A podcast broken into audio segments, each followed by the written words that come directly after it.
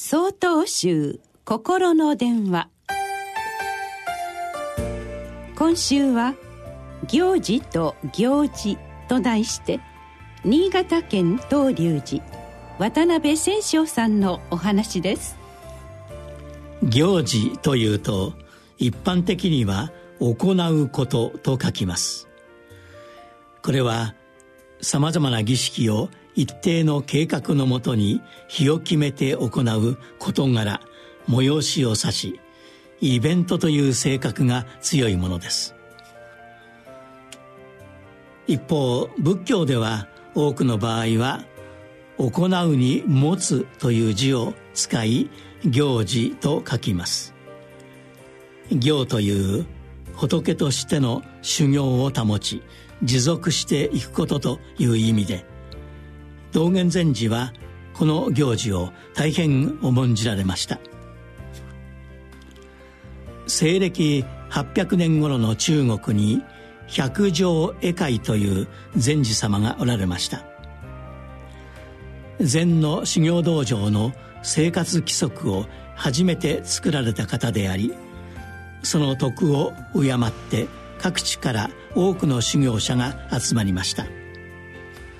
そのため修行道場では食料を確保するための農作業を中心とした作務が大切な行事でした。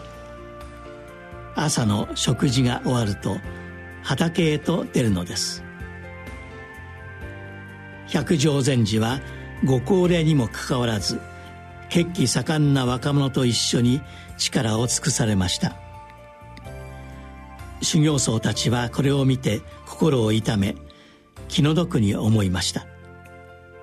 あまりご無理をなさると体を壊します。どうかたまにはお休みください。農作業は私たちがやりますから。と申し出ても百丈禅師は一緒に働くことをやめませんでした。そこでとうとう修行僧たちは禅師の作務の道具を隠してしまいました。すると禅師はその日昼と夜の食事をおとりにならなかったのです。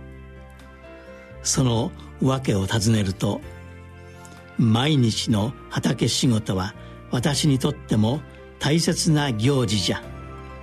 それができないのだから食事をいただくわけにはいかん。一日なさざれば一日直せずじゃと言われました。